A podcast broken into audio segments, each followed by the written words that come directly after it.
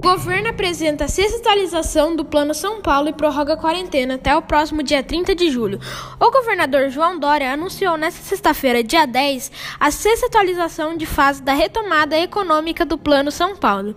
Com a quarentena prorrogada até o próximo dia 30 de julho, a estratégia do Estado de São Paulo tem sido bem sucedida e permitiu a melhora gradual dos indicadores de controle de, da pandemia e a capacidade hospitalar, levando ao avanço controlado da flexibilização de atividades na maior parte do interior, litoral e Grande São Paulo, nenhuma região regrediu a essa fase.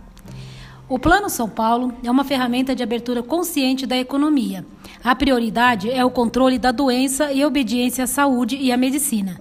Preservar vidas é, foi e continuará a ser prioridade do governo de São Paulo e de todos que têm responsabilidade em nosso estado. Iniciamos uma nova fase na luta contra a pandemia, que marca gradualmente e de forma segura o retorno à normalidade. Uma fase que resgata nossa esperança e alimenta nosso otimismo, afirmou João Dória. A nova classificação vale a partir da segunda-feira, dia 13. Em relação à semana anterior, somente municípios abrangidos por quatro das 17 regiões do Departamento Regional da Saúde permaneceram na fase vermelha de restrição total de atividades não essenciais. Por exemplo, Araçatuba, Campinas, Franca e Ribeirão Preto.